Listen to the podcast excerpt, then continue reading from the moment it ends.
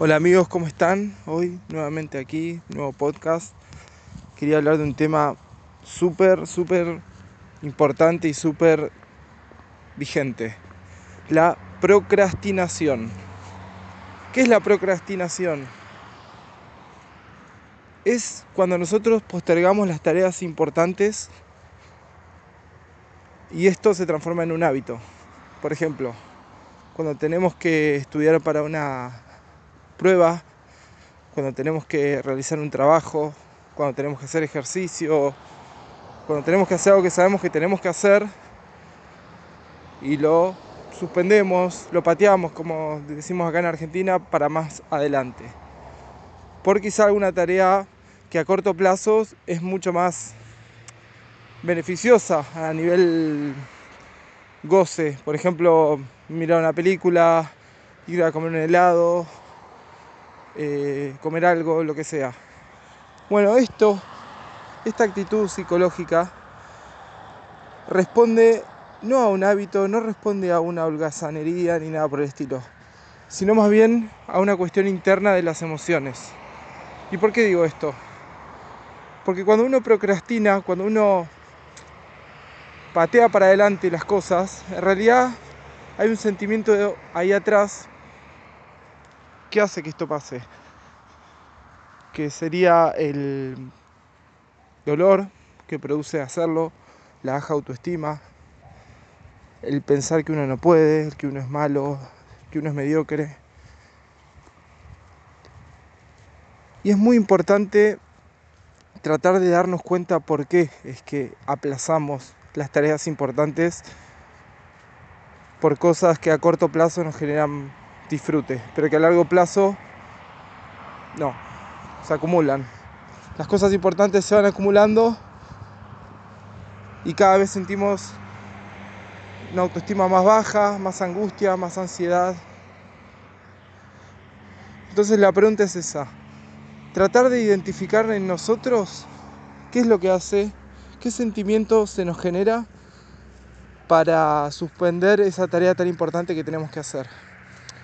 Cuando nosotros paramos la pelota y nos damos cuenta de, cuál es el sentimiento, podemos trabajar para cambiarlo. Estamos haciendo un trabajo de introspección sería. Y esa es la forma correcta de abordar esta situación. Porque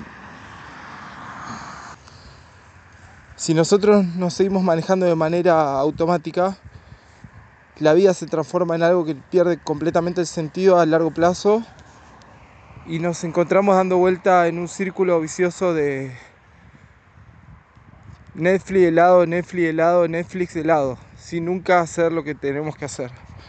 Entonces, va más allá de que la solución va más allá de que vos te pongas hábitos y te levantes a la mañana y si no simplemente creo que es sentarse, pensar qué es lo que hace que nosotros retrasemos ciertas cosas y trabajarlas. Trabajarlas, buscar la forma de, de poder arreglarlas, para poder dejar de procrastinar y empezar a ser una persona más dichosa. Tony Robbins en uno de sus libros dice que cuando uno tiene estos bloqueos espirituales, mentales, él tiene una fórmula para enfrentar esto y es la acción masiva. Acción masiva, acción masiva, dice él. Hacer, hacer, hacer, hacer. Después pensamos, hagamos, hagamos, hagamos, hagamos. De esa manera vos rompes este patrón. Me parece muy interesante también como como un buen ejercicio.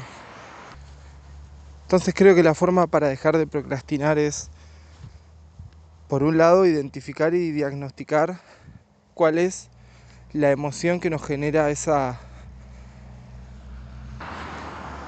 conducta.